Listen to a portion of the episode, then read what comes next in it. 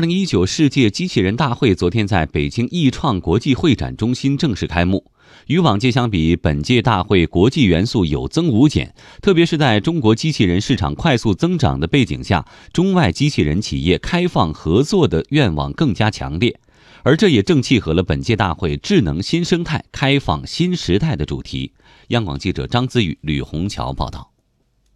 今年的这个仿生水母的二点零呢，你看到是它由三个部分组成的。那么这里面最大的特点其实就是这个触须。费斯托公司的仿生机器人每年都是世界机器人大会的焦点之一。今年公司带来了最新的仿生水母，它的触须采用了特殊的鱼鳍结构，在驱动装置的作用下可以柔性摆动，看起来就像真的水母一样。费斯托是一家德国家族企业，借助仿生蝴蝶、仿生鸟和仿生水母等概念产品，公司在中国的知名度大幅提升。工作人员说，费斯托也特别看好中国机器人市场的潜力。二零一八年相对二零一七年销售额的增长其实是两位数的以上的增长，在中国市场，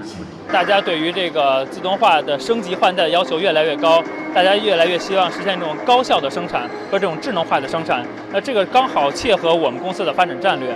受国际经济发展环境影响，全球机器人，特别是工业机器人增长放缓，机器人产业也面临着许多问题和挑战。但中国科协党组书记、常务副主席怀敬鹏说，在中国市场，机器人产品结构正不断丰富，应用场景持续延伸，许多前沿核心技术突破涌动，新产品爆发性增长，产业欣欣向荣。据统计，二零一九年上半年，全球机器人市场规模达到一百四十四亿美元，而中国机器人市场规模为四十二点五亿美元。也就是说，中国机器人市场规模已经占全球近百分之三十。伴随着市场的蓬勃发展，国外越来越多的机器人企业进入中国。除了费斯托这种外资经营模式，更多企业选择和中国企业合资合作。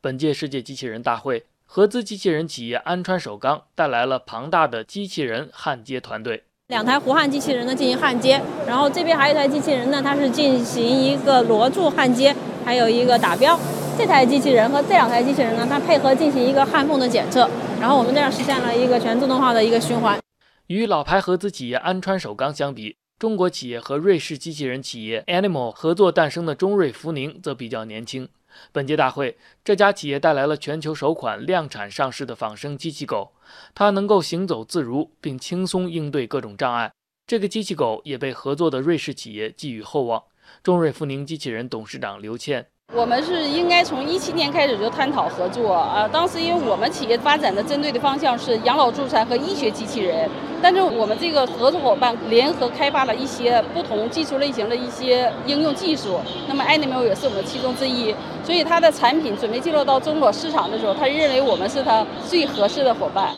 中外机器人企业的合作意愿，催生了智能新生态的诞生和开放新时代的到来，使中国整个机器人产业取得长足进步。工信部部长苗圩，二零一八年中国工业机器人的产量达到了十四万八千台套，占全球产量的比重超过了百分之三十八。服务机器人产品类型也日益丰富，已经深入到家居生活和日常工作的各个方面。